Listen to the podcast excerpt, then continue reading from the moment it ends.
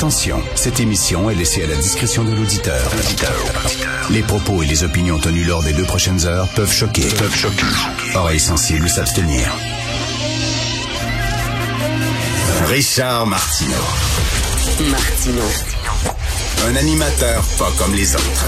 Richard Martineau. Cube Radio.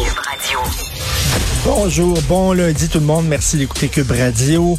Euh, il faut garder le moral. C'est pas facile. On se, on se réveille le matin, on écoute les infos et bah, les nouvelles ne sont pas très bonnes. Il faut quand même s'accrocher et se dire qu'au printemps, on le sait, c'est toujours comme ça avec les virus. Hein, ils sont très virulents l'hiver, mais lorsque le beau temps arrive, soudainement, ils sont moins dangereux, beaucoup plus discrets. Donc, tenez, euh, tenez, accrochez-vous, tenez le coup. Et euh, au printemps, j'imagine que la situation va s'améliorer. Tiens, j'ai le goût de mettre un petit sourire à votre visage. Euh, des fois, il y a des petites nouvelles qu'on lit dans le journal et tout ça, des petites nouvelles, un peu des faits divers, des anecdotes, même des potins des fois qui en disent long sur notre époque. Des nouvelles qui en disent long sur notre époque. Alors, euh, deux nouvelles, ben il y en a une qui est fâchante et l'autre qui fait sourire. Alors, euh, la CBC, vous savez qu'il y a une journaliste de la CBC qui a claqué la porte après neuf ans de loyaux services en disant que c'est un repère de woke. Eh bien, la CBC, la CBC se cherche un animateur pour euh, une émission Kids CBC. Alors, une émission qui s'adresse aux enfants. On cherche un animateur, donc ils ont euh, ils ont publié euh, sur leur site internet une offre d'emploi.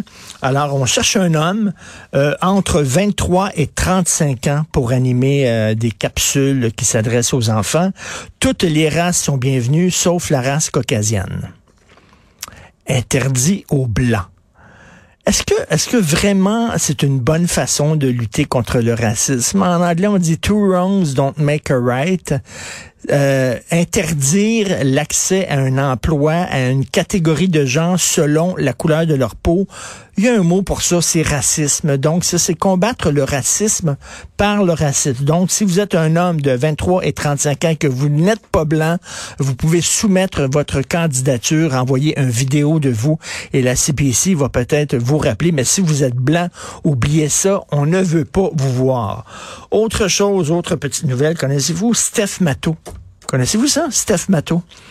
C'est une jolie fille qui est une influenceuse, une youtubeuse américaine du Connecticut. Elle croyait avoir une crise cardiaque. Elle avait des difficultés à respirer, de violentes crampes à l'estomac. Elle filait pas du tout. Elle est allée à l'hôpital et finalement, euh, elle n'avait pas de crise cardiaque. Elle n'avait pas d'angine ou quoi que ce soit. C'est qu'elle faisait un, régime à base de bin et de d'œufs des œufs et des bines. Pourquoi? Ben parce que cette fille-là vendait ses pets.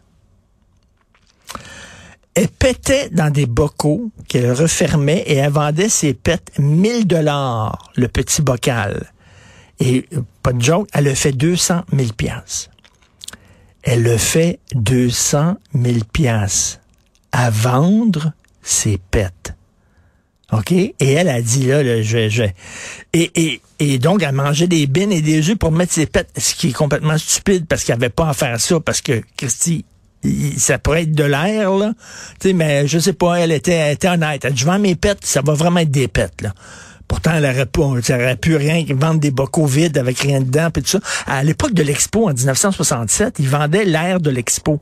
Je me souviens de ça. À l'époque, vous pouviez acheter un petit, une petite canette avec de l'air de l'expo qui vendait. Euh, je me souviens pas exactement à combien vendait ça, mais elle, vendait ses pets et elle était sérieuse, elle était honnête. Elle dit, je vends mes pets, il va vraiment avoir mes pets là-dedans. Donc, elle ne faisait que manger euh, des euh, bines et des œufs pour avoir des flatulences. Elle s'est ramassée à l'hôpital. Ça, ça en dit long, ça en dit long en maudit sur notre époque. Euh, je le dis souvent, je le répète euh, souvent, je vais continuer à le répéter, notre système de santé ne, tient pas debout, ça n'a pas de sens. Il tient avec de la broche et du duct tape. Ça n'a aucun sens que quelques centaines d'hospitalisations de plus soudainement euh, menacent de foutre le système de santé par terre. Et aujourd'hui, euh, dans son édito, dans le Devoir, Marie-André Chouinard, justement, écrit là-dessus, elle dit, euh, c'est un château de cartes. Notre système de santé, c'est un château de cartes. Mais elle arrive, elle, elle, elle arrive avec deux... Euh, deux chiffres que je trouve assez, assez contradictoires. Écoutez ça. L'Organisation de coopération et de développement économique a récemment démontré que le Canada se positionne parmi les pays qui dépensent le plus par personne pour les soins de santé. Hein, on est un, des pays qui dépense le plus par personne pour les soins de santé. Cela dit, on affiche un nombre de lits pour 1000 habitants parmi les plus faibles dans le monde. Seulement 2,5 lits par 1000 habitants. Donc, c'est nous qui payons le plus, qui envoyons le plus d'argent euh, dans notre système de santé, mais c'est un des systèmes de santé les moins performants au monde. Est-ce qu'on peut, s'il vous plaît, réfléchir à ça? Une fois la pandémie derrière nous, il y a vraiment une réflexion sur le système de santé, parce que c'est pas une question de fric, là. C'est pas une question d'argent. On en donne en Christie de l'argent, mais comment ça se fait que malgré tout l'argent qu'on envoie, le système de santé est toujours aussi fragile? Et vous savez, il manque 50 000 soignants, euh, dont 20 000 en raison de la COVID. Donc, il y a 20 000 soignants qui ne sont pas là en raison de la COVID et 30 000 autres, c'est pourquoi? Ben, sont écœurés, sont épuisés, ils partent. Et ça, c'est vraiment une spirale vers le bas parce que moins il y a de travailleurs de la santé, plus les travailleurs de la santé qui sont là plus ils sont exténués, plus ils ont envie de sacrer le camp, etc. Là, on va vraiment une, la spirale de la mort dans notre système de santé, ça va péter aux frettes. Ça ne regarde pas bien du tout. Et en terminant, je vais vous parler rapidement de Ciné Poitier, euh, ce comédien réalisateur euh, qui est décédé un géant euh, de l'histoire des États-Unis, euh, le premier noir à avoir gagné l'Oscar du meilleur acteur. Et je vous parle de ça parce qu'à l'époque, dans les années 60, il y avait deux, deux façons de voir les choses. Sidney Poitier était un comédien noir qui était pas c'était pas un activiste, c'était pas quelqu'un qui gueulait, c'est pas quelqu'un qui brassait la cage et tout ça. Lui, il voulait avoir des rôles et disait tu sais, je veux, je veux changer le système par en dedans.